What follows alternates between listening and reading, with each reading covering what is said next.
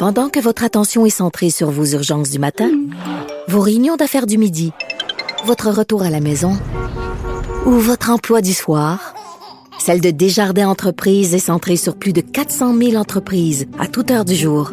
Grâce à notre connaissance des secteurs d'activité et à notre accompagnement spécialisé, nous aidons les entrepreneurs à relever chaque défi pour qu'ils puissent rester centrés sur ce qui compte, le développement de leur entreprise. Sans savoir si l'Halloween est aujourd'hui ou demain, nous nous risquons avec Simone pour des recommandations d'Halloween. Bonjour Simone. Allô, ben là justement, là, vu que c'est pas clair, c'est l'Halloween, c'est pas l'Halloween, au lieu d'une recommandation, moi aussi je vais changer un peu les choses. J'avais envie de raconter une histoire. Oh! Ouais, la vraie histoire derrière un film d'horreur. Parce que, on le sait, des fois, il y a des films que c'est évident que c'est une histoire vraie, là, quand c'est un fait vécu, quelque chose comme ça. Mais il y a certains films qu'on pourrait pas croire que c'est inspiré d'une histoire vraie, mais que oui. Donc, je voulais vous raconter la vraie histoire derrière euh, les films de Chucky ou Child's Play. Est-ce que vous connaissez? Oui. La vraie- poupée. La poupée, mais connaissez-vous la vraie histoire? Non. d'une Non. une poupée qui C'est dire, tue? c'est quand même assez épeurant de poupée. Ben oui, à la Oui, base, une, c'est une vrai. poupée, euh, ça fait. Après, les clowns. Chucky, là, il est réussi. ouais. Le Chucky, il est tannant. Ouais. Mhm. Mais la vraie poupée derrière, euh, derrière ça s'appelle Robert the Doll. Et les gens qui ont envie de faire une petite euh, recherche euh, Google Images, euh, c'est vraiment la poupée la plus creepy que j'ai vue de ma vie. Fait très, très peur. C'est une histoire qui est arrivée en Floride, à Key West, dans les années 1900. En fait, euh, c'était un jeune garçon qui s'appelait Eugene qui a reçu cette poupée-là, qui s'appelait Robert, en 1904, comme J'avoue cadeau. que c'est vraiment pas beau, euh, cette poupée-là. Non, non, c'est pas beau du tout. Il fait très, très peur, Robert Doll. Et euh, ben, rapidement, en fait, les parents du petit garçon l'entendaient se parler tout seul dans sa chambre. Puis éventuellement, ils sont mis à entendre une deuxième voix qui lui répondait. La poupée bougeait tout seul. Il y avait des objets qui bougeaient tout seul dans la maison. Plein d'affaires super bizarres qui commençaient à arriver. Doudou. Éventuellement, euh, les, ben, les parents de Eugene sont décédés. Il a décidé d'emménager dans sa maison d'enfance. Et la poupée était dans le grenier parce qu'à un moment donné, les parents étaient comme Écoute, euh, c'est vraiment bizarre ce qui se passe, on va mettre la poupée dans le grenier. Puis ils l'ont ressorti. Et là, les voisins se sont mis à se que pendant la journée, ils voyaient la poupée dans la fenêtre de la chambre des maîtres, plus dans le grenier. Là, Eugene était comme Mais pourtant, ma poupée est dans le grenier. Puis il a remarqué que plusieurs fois, il arrivait dans sa chambre, la poupée était là. Il la remettait dans le grenier. Le lendemain, elle revenait dans sa chambre. Éventuellement, il l'a enfermée dans le grenier. Il entendait des petits pas dans le grenier des fois, selon ce qu'il dit, lui puis sa femme.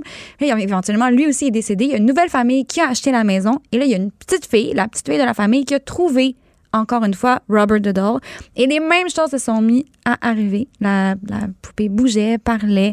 Euh, super Donc, bizarre. le film, fond, c'est une version édulcorée de la réalité. C'est une Oui. version adoucie de la réalité. Adoucie parce que là, la poupée, elle existe encore. Elle est dans un musée d'objets pa- qui ont rapport au paranormal. Mais là, je et suppose qu'elle bouge plus. ben, les employés disent qu'elle bouge. Et euh, on n'a pas le droit de prendre une photo d'elle Ouais, sans les- lui demander la permission, sinon... Sans Une, demander à la nuit- une poupée. nuit au musée, là. faut demander la, la permission à la poupée, sinon de terribles choses peuvent vous arriver. Hum, mais ils mettent pas de caméra de surveillance, ça? Mais il paraît que oui, il paraît qu'il y a, il y a plein, plein, plein d'histoires. Il y a des gens qui disent que leur caméra a brisé dans leurs mains. Il y a des gens qui ont eu des accidents de voiture en partant du musée. Plein d'affaires comme ça. Fait que si jamais vous y allez à Key West, euh, à ce musée-là, ben, il faut absolument demander la permission. Sinon, il y a des gens qui essayent après, après coup, d'envoyer des lettres. Ils demandent aux employés, Pouvez- pouvez-vous aller donner ma lettre d'excuse à Robert the Doll parce que des choses terribles m'arri- m'arrivent depuis que j'ai pris une Mais photo. juste le fait d'en parler comme ça, là, puis avec des animateurs qui ont, qui ont sais. plus ou moins de respect puis qui niaisent un peu, peut-être que toi-même, tu t'es mis dans le trouble. Peut-être. Peut-être que Robert Doll va venir me tu chercher ce soir. Je vais lui envoyer une lettre d'excuse immédiatement.